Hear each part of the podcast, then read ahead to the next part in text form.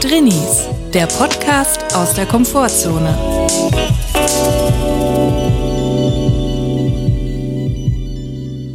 Hallo und herzlich willkommen zu einer neuen Folge Drinnies. Hallo. Julia, ich sag's jetzt direkt, mir ist jetzt wichtig, dass wir immer die wichtigsten und die besten Geschichten zu Beginn der Podcast-Folge erzählen, weil viele Leute hören Podcast ja zum Einschlafen. Ja. Und ich denke mal, viele Leute schaffen es wahrscheinlich noch nicht mal bis zum Ende der Folge. Sehr wünschenswert. Ich wünsche jedem mal einen guten Schlaf. Gute Nacht. Gute Nacht erstmal.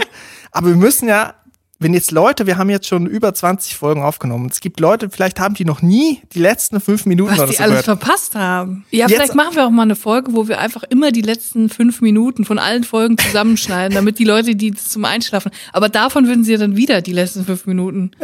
Also müssen Ja. wir die letzten fünf Minuten dann eigentlich äh, Musik oder so laufen lassen. Oder wir nehmen jetzt mal die letzten fünf Minuten direkt an Anfang und ich sag mal, wenn euch dieser Podcast gefällt, dann könnt ihr den abonnieren, dann wisst ihr immer Bescheid, wenn eine neue Folge kommt, das freut uns total. Oder ihr gebt uns eine Podcast-Bewertung bei Apple Podcast oder ihr empfehlt den Podcast weiter. Das wollte ich mal Ja, loswerden. dann bis nächste Woche. Tschüss.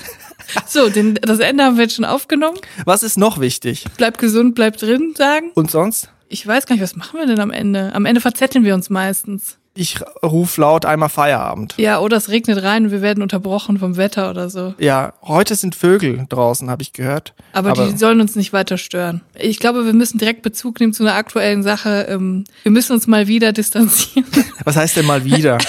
Das Ding ist ja, das Problem mit Personenkult ist ja immer, dass man immer irgendeine Person abkultet, von der man denkt, dass man sie äh, im Ganzen begriffen hat.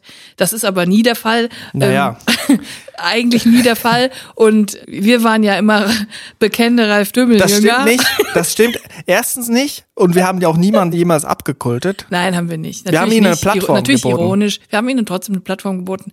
Natürlich wussten wir von Anfang an, der hat nicht, also der hat richtig einen an der Marmel. Ja, Aber Newsflash. jetzt müssen wir tatsächlich sagen, Dümmel, du bist over. Aber eine Sache muss man der Höhle der Löwen zugutehalten. Im Fernsehen ist sehr viel gefaked und gestaged. Es ist nicht das, wonach es aussieht. Aber bei Höhle der Löwen, eine Sendung, wo es nur um neoliberale Arschlöcher geht, da gibt's auch echte neoliberale Arschlöcher auch. Das ist doch wunderbar Surprise. eigentlich. Und Michelle Hunziker auch noch ein Thema. Boah, ja. Michelle Aufgefallen Hunziker. mit anti-asiatischem Rassismus. Ja, Davon möchten wir uns lossagen. Das ist der eine Punkt, der unglaublich ist, aber der zweite Punkt ist auch noch so eine richtig peinliche Entschuldigung, die sie dann gebracht hat. Also eigentlich keine Entschuldigung. Entschuldigungen interessieren mich gar nicht mehr. Äh, wo man einfach sagt, ich entschuldige mich jetzt, damit das Internet aufhört, über mich zu schreiben, aber nicht begriffen, worum es ging und einfach auch nicht verstanden, was daran schlimm war. Ich glaube, wir tun gut daran, jetzt uns mal prophylaktisch von allen Leuten zu distanzieren. Von allen. Von allen, insbesondere denen, die wir hier im Podcast erwähnt haben. Ja. Angelo Kelly, Vincent Raven im Speziellen. Beatrice Egli. Beatrice Egli. Und Heide- ihrer Mutter, ihre, von ihrer Mutter in, Und dem- und dem Spiel.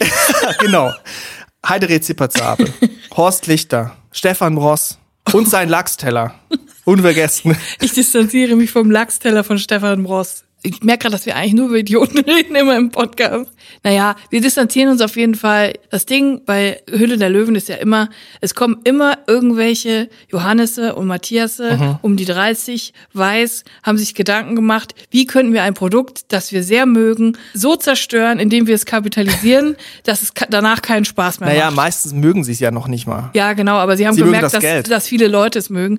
Und äh, das ist auch immer so, diese Idee ist auch immer, da kommen ganz oft Leute, die sagen, wir haben gemerkt, die Leute lieben das Essen von Oma. Sie lieben es, wenn Oma Knödel kocht. Ja. Und deswegen machen wir jetzt Knödel wie von Oma Ja. für 5,90 Euro pro Knödel. So. Ja.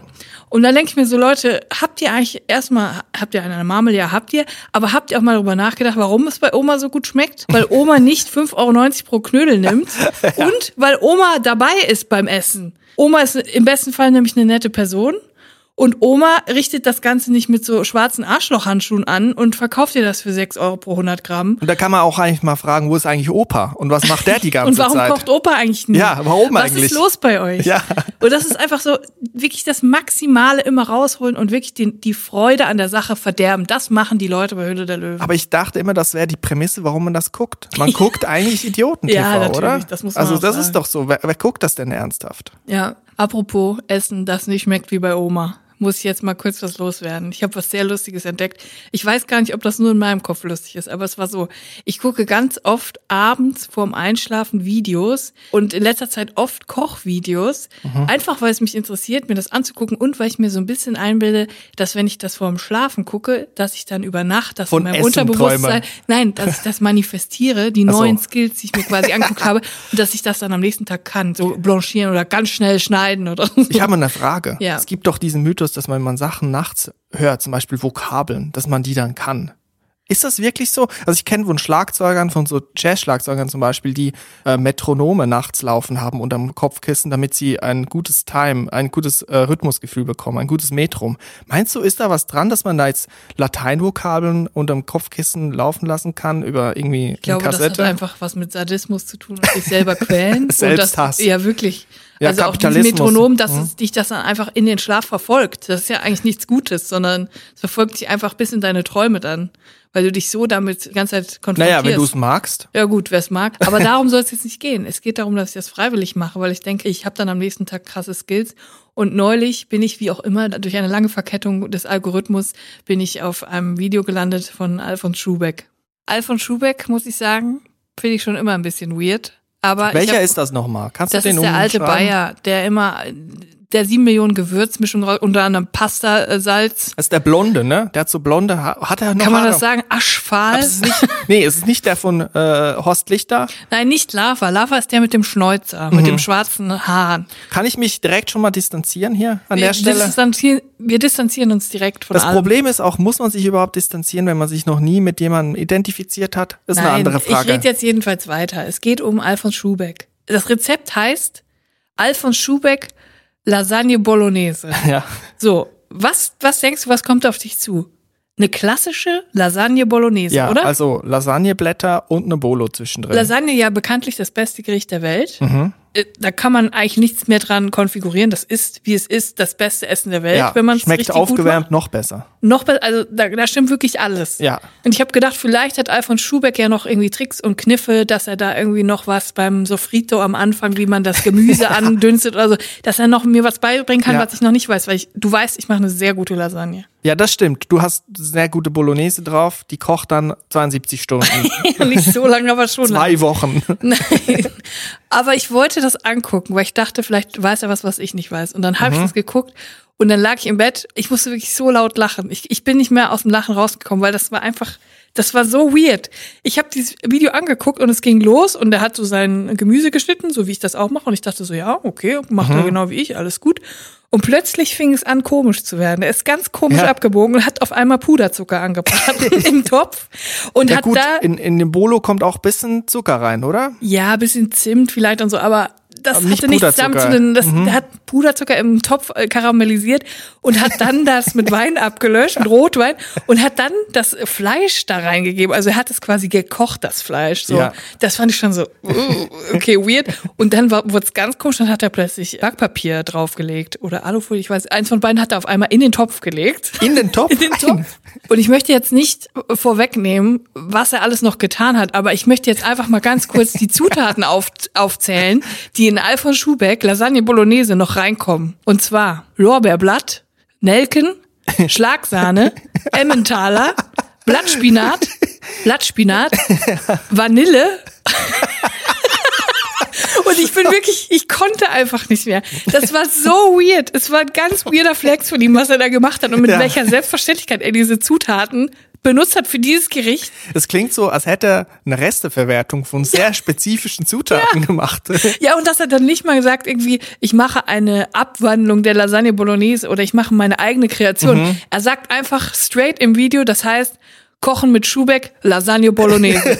und ich möchte euch wirklich bitten, dieses Video anzusehen. Es ist einfach nicht zu fassen. Alles, was er da macht, hat absolut gar nichts mit Lasagne zu tun. Und es ist wirklich sehr unterhaltsam. Ich muss sagen, ich bin nicht so ein Essenspurist. Mag auch Pizza Hawaii und ich finde die Diskussion überflüssig, aber es gibt ja auch Grenzen. Man muss ja das dann schon so nennen, was es ist. Und wenn es nicht eine Bolognese ist, ist es keine Bolognese, ne? Ja, also es war halt wirklich gar keine Bolognese. Und das ist ein Video. es ist ein Video, es ist auch nur ein 5-Minuten-Video, aber es, es lässt einen wirklich maximal verstört zurück. Ich habe diese Woche auch Videos gesehen. Das kannst du nicht vorstellen. Ich glaube, so wild war meine YouTube-Startseite noch nie. Also erstens habe ich Kinder auf Motorrädern gesehen, auf so Minibikes. Motorradrennen, professionell, so richtig mit Anzug und Sponsoring. So wie Formel 1 auf Motorrädern quasi. Ja, genau, aber mit kleinen Kindern und kleinen Minibikes. Also es sind die heißen Minibikes, kleine Motorräder halt. Boah, ich finde das so weird. Kleine Kinder auf kleinen motorisierten äh, Gefährten finde ich so seltsam, wenn ich das sehe. ja, sie sehen halt auch sehr professionell Aber aus. wie schnell fahren die denn dann? Ist nicht gefährlich? Ich weiß nicht, 50, 60, 80 km. Ich dachte auch, es ist sehr gefährlich, Das weil die fliegen aber auch sehr echt, schnell. muss man wirklich sagen. Sie sind Kinder, sie können nicht so gut fahren. Sie fliegen echt oft auf die Schnauze. Und ich dachte auch, es ist jetzt irgendwie zynisch, das zu gucken, wenn sich die verletzen. Verletzen sich aber offensichtlich nicht, weil sie stehen immer auf und sind mega wütend und stampfen so in den Boden. und Kinder sind sieht ja dann auch richtig wütend, wenn sie verlieren. ne? ja, und dann merkt man, ach so, das sind ja gar nicht unbedingt Erwachsene, das sind ja jetzt wirklich Kinder. Aber ist das in Deu gibt's das in Deutschland? ich habe es jetzt, glaube ich, aus Großbritannien gesehen und da waren auch echte so Kommentatoren und auch so bei den Kinderkommentatoren? Nein, es sind Erwachsene. Die das Ja, jetzt- das finde ich dann aber wieder, das ist nicht konsequent, finde ich. es müssten eigentlich auch Es Kinder müssten sein. Kinder sein. Es müssten auch, es dürfen auch nur Kinder im Publikum sein. Und auch beim Boxenstopp. Das ganze Die Team Kinder, Kinder. müssten die Räder wechseln und die Kinder müssten auch den Krankenwagen fahren. Die Sanitäter, die dann kommen, es müssten eigentlich Kinder sein, wenn sie konsequent wären. Bei der Siegerehrung nicht Champagner, sondern Robbie Bubble. Robbie Bubble, Magnumflasche. ja, genau. Ja, aber das ist doch 100% in Deutschland verboten, oder? Ach, ich weiß nicht, das, in Deutschland ist vieles möglich. Aber das war nur der erste Teil. Das hat mich dann weitergetragen zu Seifenkistenrennen. Das ist natürlich so ein bisschen ein kultiges Ding, auch von Red Bull jetzt und so, aber es ist echt lustig. Und warum ich das gucke, ist einfach nur zerstreuen. Besonders jetzt, wo so viel zu tun ist. Ich Ja. habe so viel Stress. Da muss ich was gucken, was gar nichts mit mir zu tun hat. Und Motorsport, Seifenkissen, das hat nichts mit mir zu tun. Das finde ich auch eine gute Faustregel, gerade wenn man so stressige Zeiten hat mit vielen verschiedenen Sachen und man die ganze Zeit am Arbeiten ist und der Kopf qualmt. Wenn man sich dann was zum Runterkommen anguckt, dann muss es wirklich was sein, was maximal weit von einem selbst entfernt ist, dass. Ja. man gar nicht mehr über sich selber nachdenkt, sondern nur noch in komplett andere Welt abtaucht. Komplett. Das habe ich aber auch gemerkt. Jetzt muss ich aber an der Stelle mal fragen, jetzt sind wir doch eigentlich knietief in unserer Erfolgsrubrik Bubble Update, oder? Stimmt. Kommt, stimmt. müssen wir kurz äh, den Ja, hau raus den Vogel. Bubble Update. Stichwort kleine Kinder auf Motorrädern. Mhm. Das ist ja so eine Sache, also ich finde das lustig, weil es ist eine Erwachsenenbeschäftigung, die man aber einfach dann mit Kindern macht. Ja. Und das sind immer die Momente, wo man Kinder irgendwie komisch findet, wenn sie so Erwachsenen-Sachen machen. Und ich habe mich neulich gefragt, weil es gibt ja gerade so ein, schon länger eine Debatte darum, ob es das Grundeinkommen geben soll für Menschen in Deutschland. Was Mhm. Ja. ja, was Wollte ja ich nur eine kurz so- sagen. Was ja eine super Sache ist. Aber was ich so lustig fände, wäre, wenn wir es nicht nur denken würden für erwachsene Leute, sondern Grundeinkommen für Kinder. Ja, ja, wirklich sagen, ja. 1000 Euro für jedes Kind, Aber jeden nicht- Monat. Aber nicht so, dass die Eltern dann Nein, einsacken, nur nicht Kindergeld kind. oder so, Das Kind kriegt das bar ausgezahlt. Bar oder, oder eine Kreditkarte, wo das Kind nur den PIN kennt Eine und, jede, und das je, jeden Monat 1000 Euro drauf. Ja, und Kinder sind halt so geil, weil die würden ja, also manche vielleicht schon, aber eher nicht daran denken, das jetzt zur Seite zu legen und Ja. zu sparen, sondern Kinder sind ja die krassesten ImpulskäuferInnen, die es gibt. Würde ich gar nicht so sagen vielleicht. Also schon Impulskäufer, Viele Kinder. aber ich glaube, die haben ja gar nicht so ein Gefühl dafür, wie viel Geld Genau, das die ist. haben kein Gefühl dafür, dass das so wahnsinnig viel Geld ist. Und die würden jetzt auch, keine Ahnung, ins Kiosk gehen und die 1000 Euro auf den Tisch legen und sagen, einmal für 1000 Euro Center Shocks. Und dann würden die da so 15 Paletten irgendwie rausnehmen auf ihrem kleinen Motorrad und würden damit wegfahren. das wäre lustig. Und das finde ich halt so lustig, weil ähm, das ist nochmal eine ganz neue ähm, Konsumkraft, die da freigeschaltet wird. Weil die, wenn sie dann an einem Obdachlosen vorbeigehen und sagen, oh, der tut mir leid, dann, dann tun sie da 12.000 Euro in, in, in Becher rein. Aber- und das finde ich cool. Und das gibt nochmal so einen neuen Kick in der Gesellschaft, finde ich. Gut wäre auch, wenn dann das Kind sagt, Papa, ich gehe jetzt gleich zur Tanke, wisst ihr was? Ich bringe was mit. Ja. Das würde den Spieß auch so ein bisschen umdrehen irgendwie. Ich finde das reizvoll. Müsste man vielleicht mal drüber nachdenken, Grundeinkommen für Kinder. Aber dann wirklich nur für die Kinder, nicht für die Eltern. Von den Kindermotorrädern bin ich ja dann zu den Seifenkisten gekommen und dann bin ich irgendwo bei einer Volkssportart in Galicien, Spanien gelandet. Da gibt's nämlich so, ich hab's nicht, ich kann leider kein Spanisch und ich hab's nicht so genau rausgefunden, was da abgeht. 43 con leche.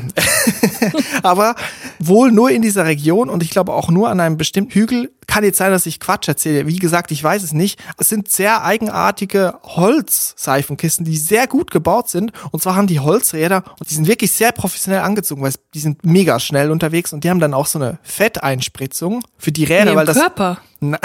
Nein, auch für die Räder, weil Brazilian Buttlift für die Seifenkiste. weil die Räder müssen ja drehen und Holz auf Holz und so, das gibt eine große Reibung. In die Räder wird Ma- Fett reingespritzt. In die Achse quasi. Und dann sieht man die immer am Pumpen und das ist mega krass und dann gibt's Unfälle. Das ist nur an einem speziellen Hügel in Ich Valencia. glaube, ich glaube, und von dieser Bubble bin ich dann schlussendlich zu Bot Battles gekommen. Also alles in einer Woche. Ne? Wir sprechen What? hier von und Bot Battles. Das war eine sehr stressige Woche. ja, tatsächlich. Und das kennen vielleicht viele Roboterkämpfe. Ja, das finde ich Hammer. Ferngesteuerte Roboter, Das finde ich Hammer. die in einer Arena gegeneinander kämpfen. Ja. Das ist in den USA, glaube ich, vor allem so ein Ding. Früher lief das immer auf RTL 2. Habe ich immer geguckt mit meinem Bruder und wusste nicht, dass es immer noch gibt. Das ist so geil. Das sind so richtige Killermaschinen. Also es gibt so immer, einer hat einen Hammer, der andere hat so eine Flex eingebaut, dann Flammenwerfer und dann gibt's auch die, die so flippen, wie eine Schaufel haben und die schlagartig hochgeht. Und so. Also Finde ich auch viel verrückt. geiler als menschliche Kämpfe, weil erstens bei menschlichen Kämpfen gibt's ein Limit, da kannst du nicht dann ein Flammenwerfer kommen oder so, dann da muss alles irgendwie in so einem gewissen Rahmen sein, was so ein bisschen lahm ist. Also man kann sich mal so auf die Schnauze hauen, aber dann ist auch gut. Und zweitens mag ich es gar nicht, Gewalt äh, von Menschen Mhm. sehen. Das mag ich einfach nicht. Es, es, es spricht mich nicht an. Ich finde es nicht unterhaltsam. Aber bei den ähm, Robotern Ja. sind halt keine Grenzen gesetzt. Das sind Ja. komplette Killermaschinen. Und da macht es richtig Spaß zu sehen, wer hat sein Gerät noch aggressiver Ja. konstruiert, welches Gerät kann richtig töten. Und da kannst du auch mit gutem Gewissen da zugucken und äh, Partei ergreifen für einen Roboter, weil es halt wirklich, es sind einfach nur ein paar zusammengeschweißte Aluminiumsachen. Ich würde das voll gerne mal machen.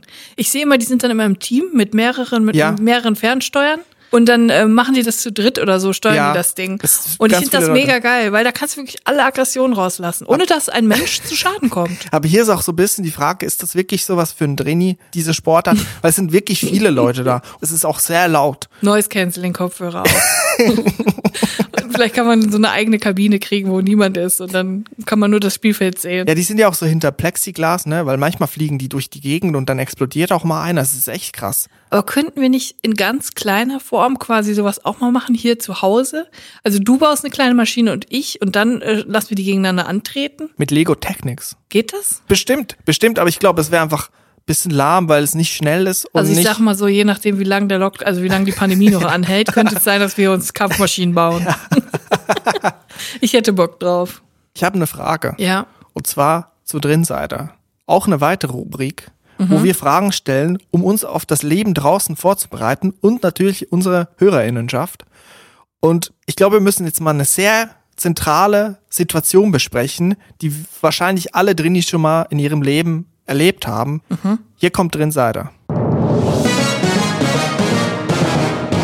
Drinsider.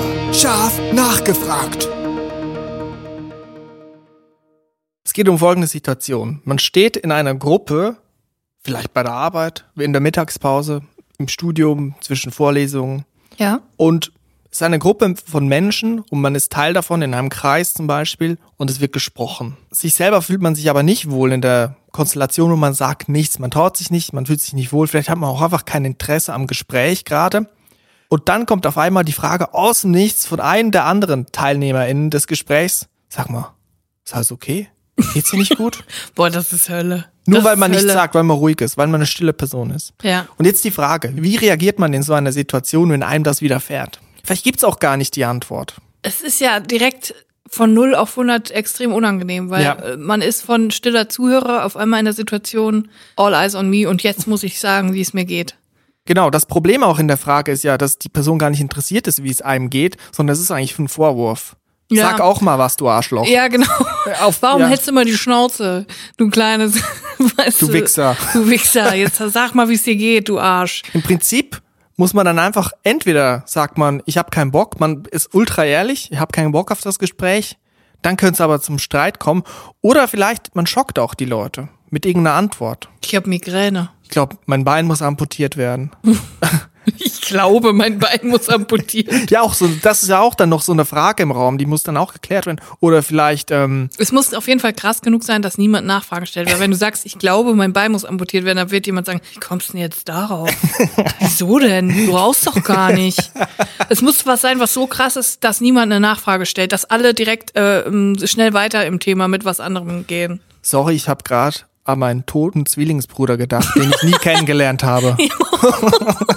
Wir wurden als Babys getrennt. Weil meine Mutter konnte sich nur ein Kind leisten. Und dann, ja, das, das finde ich schon wieder gut. Oder man macht es wirklich ganz einfach klassisch einen Hustenanfall vortäuschen Mhm. oder einfach sagen, ich bin extrem heiß. Stress.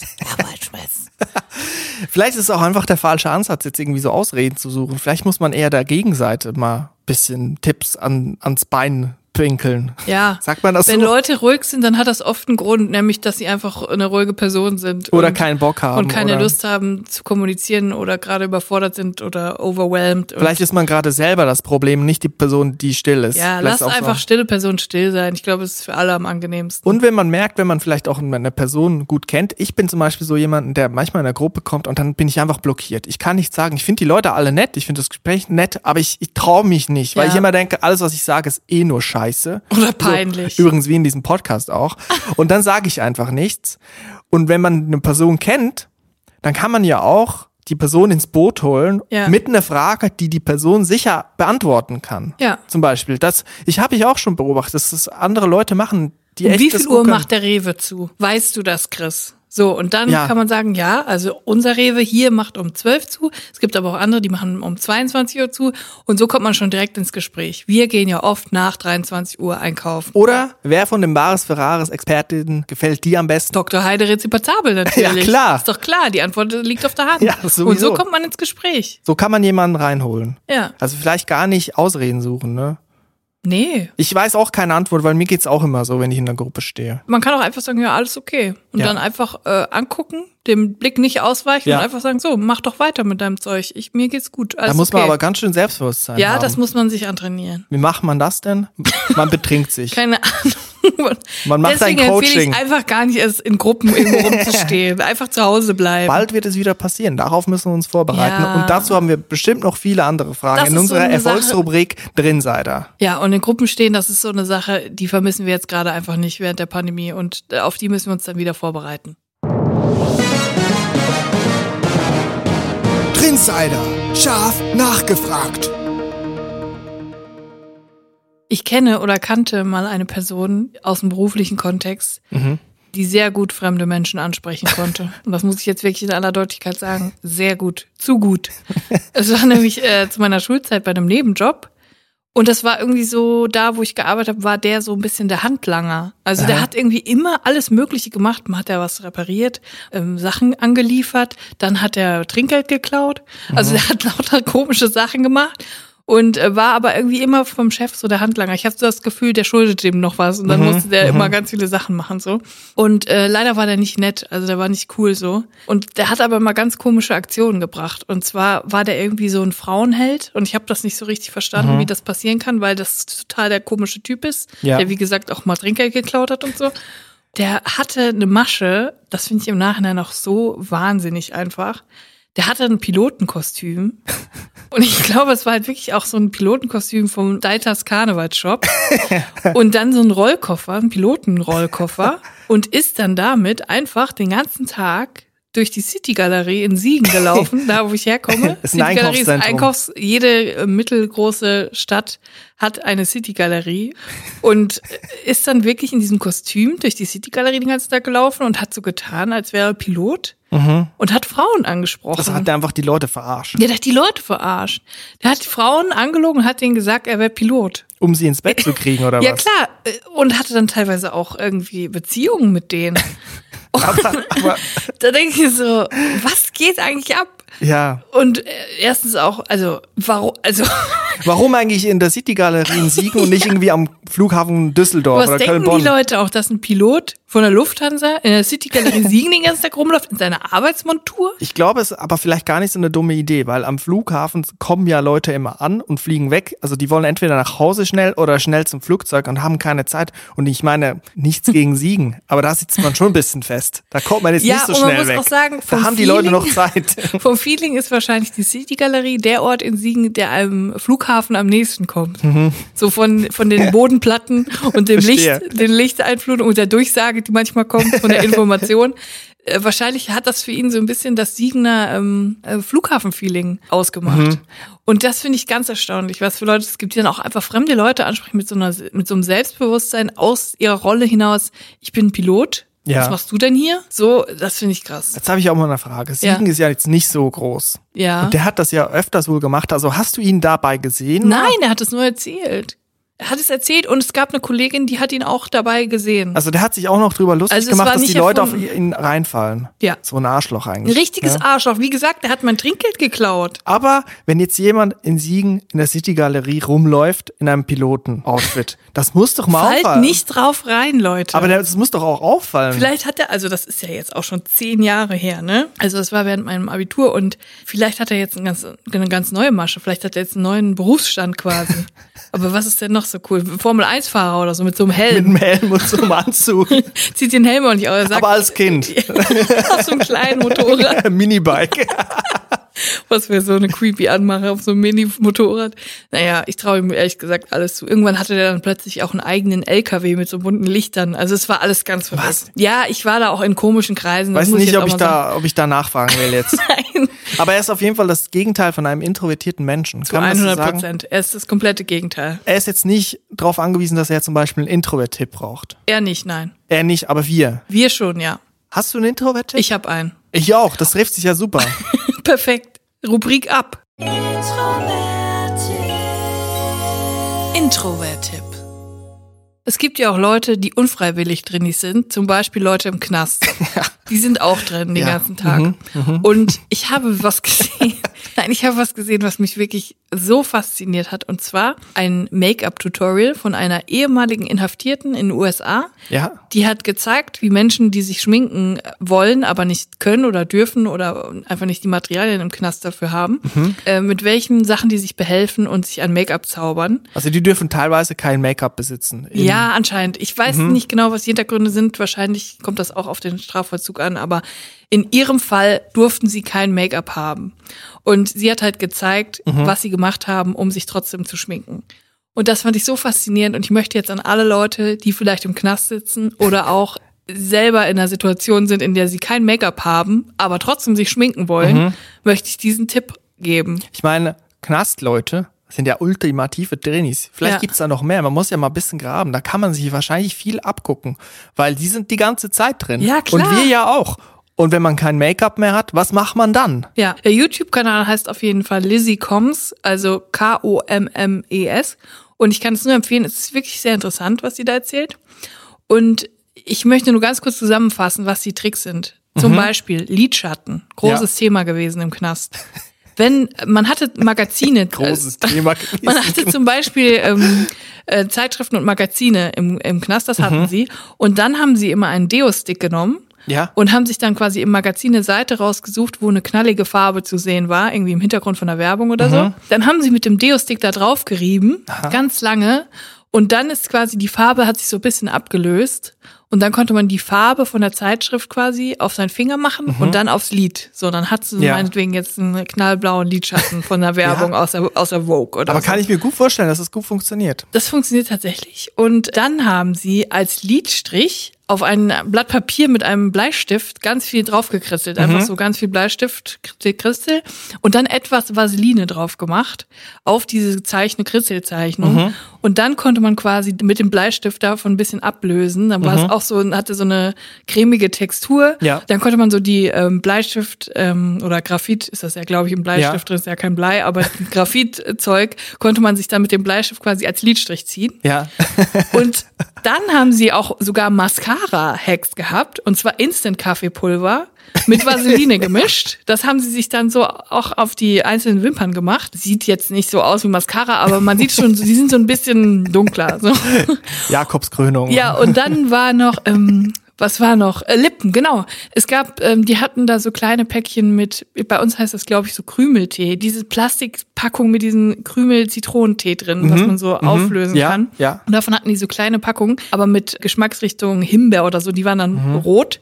Und dann haben sie das quasi mit Vaseline gemischt, dieses rote Pulver, und haben sich das auf die Lippen gemacht. Und dann hatten die halt einfach Ja, Full-Face-Make-up, einfach ähm, nur mit komischen Gegenständen, die sie halt zur Verfügung hatten. Und das finde ich halt so krass, weil die sich halt einfach, die wissen sich halt einfach zu helfen. Ne? Die machen aus dem, was da ist, versuchen sie dann irgendwas zu machen. Das finde ich schon heftig. Ja, mit perfekte Tipps. Perfekter Tipp, wenn man im Knast ist oder einfach gerade kein Make-up zur Hand hat. Ich habe auch einen perfekten Tipp für zu Hause. Wir haben letztens nämlich über Erkennungsmerkmale, Erkennungszeichen Ja. für Drinis gesprochen. Und es ist mir aufgefallen, letztens, als ich in, ins Treppenhaus ging, Moment, ich mache ja immer das selber. Ich mache die Tür auf und wenn ich dann irgendwie Müll runterbringe oder zur Waschmaschine muss, Mhm. mache ich immer das Licht an im Flur. Auch wenn es hell ist. Ich denke immer, wenn jetzt jemand anderes aus diesem Haus sieht, dass Licht im Flur ist, im Treppenhaus, dann gehen die vielleicht nicht raus.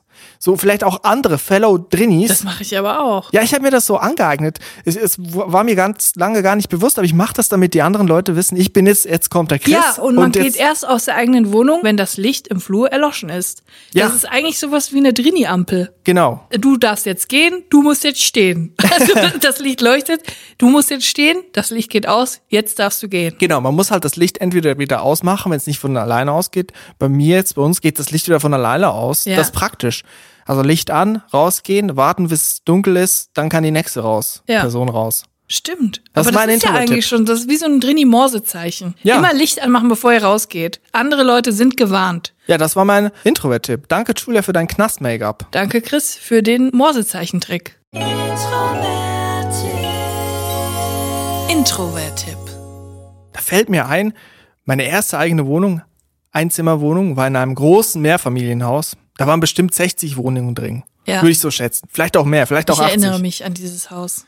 Das war sehr anonym. Ich habe da zwei Jahre lang gelebt und ich habe kein einziges Mal mit jemandem dort geredet. Nur Ich mal Hallo es. und Tschüss. Noch nicht mal in der Waschküche. Ich habe immer diesen Trick angewendet mit dem Licht. Das war eigentlich das perfekte Haus. Ja. Ein großes Problem gab's aber. Ich musste nämlich, als ich ausziehen wollte oder ausgezogen bin, musste ich die Wohnungsbesichtigung leiten. Das ist tatsächlich, ich glaube, ist das gang und gäbe in der Schweiz? Ich weiß es nicht. Aber ich, in dem Fall war es so, ne? Genau, das war machen Teil des Mietvertrages. Wenn ich ausziehe, muss ich dann die Besichtigung leiten. Das Ja. kommen dann viele Leute. Und die Wohnung war halt echt gut. Es war relativ neu saniert, zum günstigen Preis, an einer guten Lage. Ich hatte richtiges Glück, die Wohnung zu haben. Ja. Bin dann noch ausgezogen. Und dann kamen natürlich verdammt viele Leute, die diese Wohnung angucken wollten. Ja. Und das waren bestimmt 120, 130 Leute. Vielleicht auch mehr, 150. Vor allem, Also das war- waren ja nur 20 Quadratmeter. es waren nur 20 Quadratmeter. Also es war wirklich, ich hatte zwei schlaflose Nächte davor, vor diesem Samstagvormittag. Es Ja. war noch so ein Slot, es war mega knapp, auch nur drei Stunden, wo die dann alle durch mussten. Also ich hatte irgendwie dann irgendwie für jede Person 20 Sekunden und dann wieder raus, so Ja. wirklich rauskicken. Am Anfang habe ich die noch einzeln reingeholt, weil ich dachte, ja, das ist besser für mich. Und dann habe ich gemerkt, waren deine Möbel noch alle da drin? die waren noch alle drin. Ich bin dann am selben Tag noch ausgezogen, weil ich keinen Bock mehr hatte. Oh, mein Vater shit. hat mir dann geholfen. Aber ich habe dann gemerkt, okay, ich kann nicht alle einzeln reinholen. Das dauert viel zu lange. Du musst dir vorstellen, ich bin in der, in der vierten Etage habe ich gewohnt und das ganze Treppenhaus war voll mit Leuten. Bis unten vor die Tür, bis zur Straße. ich habe alles schon beschriftet. Das ist weil so ich, ein Albtraum. Ich habe so geschrieben, hier warten für Wohnungsbesichtigung und dann so Pfeile und so Ja. im ganzen Haus. Ich habe mich wirklich sehr gut vorbereitet. Und dann sind da immer mehr Leute gekommen. Es wurden nicht weniger und ich musste dann gruppenweise reinholen. Dann standen auf einmal wieder 20 Leute in meinem Raum. Viel zu klein, es gab kaum Platz. Und dann haben die Leute auch angefangen, meine Schränke aufzumachen. Eine hat sich da war doch dein Crepe, äh, Crepe-Maker drin. ja, zum Beispiel. In deinem Kleiderschrank. Ja, äh, ungefragt aufgemacht, obwohl es gar nicht, also es war einfach eine Kommode, die mir gehört hat. Kaum mal, haben dann mal eine Boxershorts angeguckt und dann war auch so, ich hatte so, ich habe so ein E-Piano, so ein Fender Rhodes aus den 70er Jahren, so ein bisschen was teureres und das hat oben nur so ein dünnes Plastikgehäuse. Das ist eigentlich Mhm. Ja. so sehr ähm, fragil und hat sich einfach einer draufgesetzt. So, Was? das war danach so durchgebogen, musste ich dem Heißluftföhn wieder korrigieren. Eine Frau zum Schluss hin, die stand da wohl schon lange in der Schlange, ne? Also es hat wirklich lange gedauert. Es waren so viele. Ja, vor allem, du kannst ja auch nicht dahin gehen in die Schlange und sagen, so, Feierabend, die Wohnung ist vergeben, sondern du musst ja allen die gleiche Chance Ja. geben. Sonst ist es ja total ungerecht. Du musst ja allen die Wohnung zeigen. Genau, es war ja auch nicht in meinem Ermessen da zu sagen, du bekommst die Wohnung, obwohl ich natürlich klare Tendenzen hatte, wie die Leute da teilweise aufgetreten sind. Eine ist rausgekommen und hat den anderen Hundert in der Schlange gesagt, so, ihr könnt wir alle nach Hause gehen, das ist meine Wohnung. So, und ich so, ach du Scheiße. Jetzt. Also, und dann zum Ende hin, da war eine Frau, die stand schon lange in der Schlange, einfach, die ist schon früh da gewesen, aber es hat dann halt lange gedauert, auch wegen mir und so, weil ich es nicht gerafft habe. Die ist erst mal reingekommen und gesagt, darf ich das Klo benutzen? Wirklich, es war wirklich äh, Schränke auf, Piano halb kaputt, äh, mein Klo musste auch benutzt werden von den Leuten. Oh Gott. Es war wirklich viel. Und dann am Nachmittag bin ich dann, mein Vater ist gekommen, direkt ausgezogen, meine Möbel erstmal bei, meinen- bei meinen Eltern untergestellt. Und als ich so Kisten runtergetragen habe bei meinem Vater, sind mir so, so drei Leute aufgefallen, die so rumschleichen im Haus. Und dann habe ich gedacht, ja, wenn die jetzt wohnen wür hier wohnen würden, dann würden die nicht so rumschleichen und so gucken, was da auf den Schildern steht. Ja. Habe ich eine Kiste zum Auto getragen und zurück und auf einmal fragen sie mich so, ob ich weiß, wo denn hier eine Wohnungsbesichtigung ist. Und dann habe ich so gedacht, oh nein, das fehlt mir jetzt. Ich war mit den Nerven am Ende. Ich habe zwei Nächte nicht geschlafen. Ich habe das Ganze. 130 Leuten die Ich Wohnung bin immer gezeigt. hoch und runter gerannt während der Besichtigung, weil unten haben sie immer die Tür wieder zugemacht und dann haben die immer Sturm geklingelt, während ich drin meine Wohnung gezeigt habe, dieser scheiß 20 Quadratmeter. Ich war komplett fix und fertig. Und dann habe ich so gesagt, nee, ich weiß nicht, wo die ist. Und dann haben sie so eine ausgedruckte Mail, wo auch meine Daten drin standen. Name. So, mein Name und die Uhrzeit. Und dann haben sie gesagt, ja, hier, das haben wir hier von der Verwaltung. Und dann stand da halt so 10 bis 13 Uhr und es war schon halt späterer Nachmittag. Dann habe ich gesagt, ja, das ist ja aber schon lange vorbei. Und dann bin ich runter zu meinem Vater, habe gesagt, das sind Leute, die wollen die Wohnung nochmal besichtigen. Und dann hat er, er ist nämlich auch ein Drini und hat gesagt, komm, wir gehen erstmal einen Kaffee trinken. Weil da war so ein Kaffee, Schnell weg. schnell weg, erstmal eine Stunde gewartet, bis die weg sind. Ja, das war echt. Hast du auch schon mal so ein Erlebnis gehabt, dass du irgendwie eine Wohnungsbesichtigung machen musstest? Ja, schon öfter. Also ich habe neulich mal gezählt und ich bin schon 13 Mal umgezogen in meinem Leben, was eigentlich nicht wenig ist. Das ist nicht wenig. Und, aber es gibt sehr viele unangenehme Situationen im Zusammenhang mit äh, neue Wohnung, neue WG, Mhm. Umzug. Und Hattest du mal so ein WG-Casting oder so? ich hatte schon, ich, ich kann gar nicht zählen, wie viele WG-Castings ich hatte, weil Mhm. als ich nach Köln gezogen bin, habe ich händeringend eine Wohnung oder eine WG gesucht. Wohnung war noch unwahrscheinlicher, was zu finden für eine Person, Ja. aber ich habe, glaube ich, an einem Tag 10, 15 WGs mir angeguckt, also wirklich in ganz Köln den ganzen Tag nur rumgeeiert und dann immer wieder Smile und freundlich sein und hallo, hallo, bitte kann ich bei euch wohnen. Und das war schon damals absolut gar nichts für mich. Das war so vor acht Jahren, als ich nach Köln, also also 2013. Und da habe ich halt mir verschiedene WGs angeguckt. Und nach der zweiten war ich schon so richtig kaputt. Ich konnte nicht mehr. Dieses ständig sich vorstellen und man muss einen guten Eindruck hinterlassen. Die Mo Leute müssen denken, wow, mit der würde ich gerne zusammen wohnen. Und ich wollte einfach nur meine Ruhe. Ich hätte am liebsten gesagt, Leute, gebt mir einfach das Zimmer. Ich bin da. Ich mache keinen Lärm. Ich bin leise. Ja. Ich bin sauber. Aber lasst mich einfach in Ruhe. so. Aber das geht natürlich nicht. Vor allem nicht in Köln, wo dann alle noch miteinander dann mit einem Bierchen in der Küche sitzen. Und äh, bei einer WG, die war halt so gut gelegen. Ähm, Ja. in der Südstadt und dann äh, wollte ich unbedingt äh, mir die angucken und dann war ich halt da und die hatten halt drei oder vier andere Interessentinnen noch eingeladen Mhm. und das war nicht so ein wir gucken uns jetzt mal die Wohnung an, sondern tatsächlich wir sitzen jetzt alle zusammen in der WG-Küche. Die anderen Interessenten waren auch, die andere Interessentinnen, wir waren zu viert, die sich interessiert haben und Ja. noch drei, die da gewohnt haben. die waren auch äh, alle gleichzeitig, gleichzeitig da. mit mir da. ich glaube, die okay. haben immer so vier Leute auf einmal eingeladen. Und dann saßen wir alle in dieser Küche. Jeder hat natürlich erstmal einen Kölsch bekommen. Ich so, äh, hab dann so getan, als würde ich gerne Kölsch trinken, was schon der erste Punkt war. Und dann wirklich, das war, es war wie im Kino. Alle sollten sich vorstellen. Man hat schon gemerkt, alle haben sich geiler verkauft als das, was sie wirklich sind. Und da bin ich ja schon total raus. Mhm. Was haben die da so gesagt? Ja, Beispiel? also erstmal der eine Typ, der da gewohnt hat, hat dann so gesagt, ja, ich bin Regisseur, ich mache Regie, beim, ich bin bei Film und Fernsehen. Und Ja, denkst du so, okay, wow, okay, okay. schon wie man das schon sagt, ne? Und dann hat nämlich die andere Interessentin gefragt, was machst du denn für Filme? Ich bin mal war Trovatos, diese, De diese. RTL 2 Detektiv. ich weiß, weiß auch nicht, wie das läuft. Das ist auf jeden Trash. Fall Schrott. Und äh, dann, bei da den muss man halt, Trovatos. muss ich halt schon innerlich so lachen, weil die sich halt alle so geil verkauft haben. Mhm. Und dann habe ich gemerkt, äh, die anderen Interessentinnen, die waren auch so verzweifelt auf Wohnungssuche. Und man ist ja in Köln wirklich verzweifelt auf Wohnungssuche. Ja. Und die wollten alle so sehr dieses WG-Zimmer, weil das so gut gelegen war und Mhm. relativ günstig, dass sie dann angefangen haben, sich gegenseitig auszustechen. Ja. Und zwar, indem sie sich übertrumpfen mit dem, was sie quasi zur WG, äh, in die WG mitbringen. Hat auch jemand so eine Mappe, das ist ein Lebenslauf oder Es so? hatte eine eine Mappe. Es hatte eine eine Mappe zum Aufschlagen mit einer Bewerbung, mit einem Foto von sich. Wie bei einer Bewerbung, wirklich von einem normalen Unternehmen. Gar nicht so dumm eigentlich, weil wenn jeder einfach seine Mappe abgeben würde, wäre es okay. Ja, das müsste man halt vorher wissen, Genau. ob man das muss. So. Aber wenn einer es einfach macht, dann sitzt, sieht man daneben natürlich dumm aus. Ich mit meinem Kölsch in der Hand, die das nicht mal getrunken hat. Und es hatte eine Mappe, die hatte ähm, äh, wie eine Bewerbung und noch ein Bürgschaftsschreiben von ihren Eltern, alles dabei. Hat sie natürlich alles nicht. Und dann war da noch eine Person, die hat dann angefangen, wo ich gemerkt habe, okay, jetzt wird's eine Competition. Die hat dann gesagt, ich koche total gern. Ich habe vorher in einer Achter-WG gewohnt und ich habe immer für alle gekocht. Und das macht mir gar nichts aus, für viele zu kochen. Ich, ich liebe das einfach. Ich liebe das. Und ich habe mir gesagt, willst du mich verarschen? Ich koche doch nicht für sieben Leute hier in dieser WG. Und die waren so begeistert. So, oh toll, das passt super gut. Wir können nämlich alle gar nicht kochen und so. toll. Und dann fing die andere an, aus Hückeswagen. Ich weiß es noch genau, dass sie gesagt hat, sie kommt aus Hückeswagen. Sie kommt nämlich vom Dorf in der Nähe von Hückeswagen und da muss man einfach ein Auto haben und deswegen hat sie natürlich ein Auto und das Auto würde sie natürlich auch der WG zur Verfügung stellen. Also falls mal irgendwo ein Großeinkauf oder so machen. Und sie hatte einen mega guten Staubsauger. Hat sie auch gesagt. Sie hat, hat sie auch gesagt, den würde sie auch mitbringen.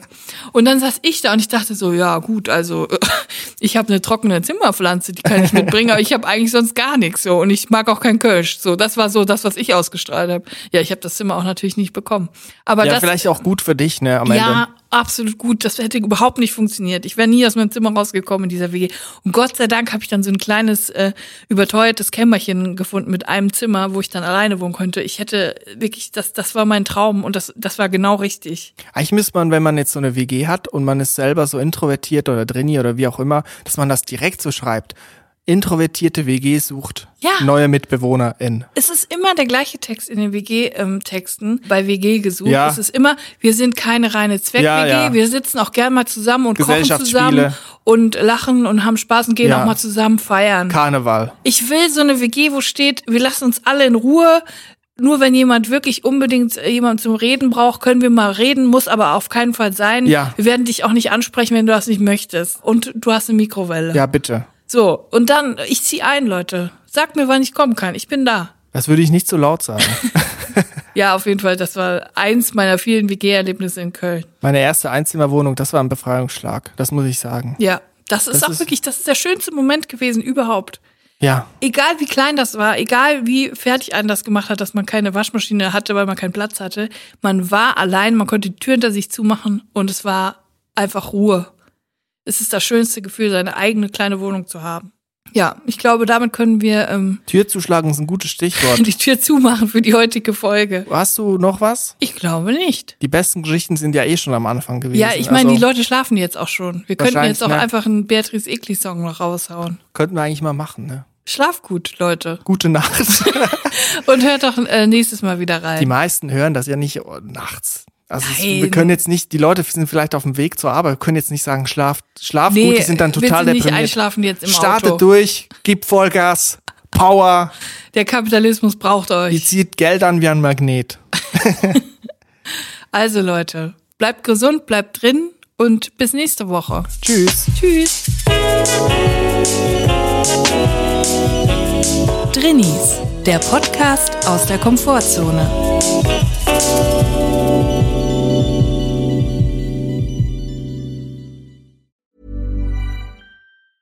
Hi, I'm Daniel, founder of Pretty Litter. Did you know cats tend to hide symptoms of sickness and pain? I learned this the hard way after losing my cat, Gingy. So I created Pretty Litter, a health monitoring litter that helps detect early signs of illness by changing colors, saving you money and potentially your cat's life. Pretty Litter is veterinarian developed, and it's the easiest way to keep tabs on your fur baby's health right at home. Go to prettylitter.com and use code ACAST for 20% off your first order and a free cat toy. Terms and conditions apply. See site for details.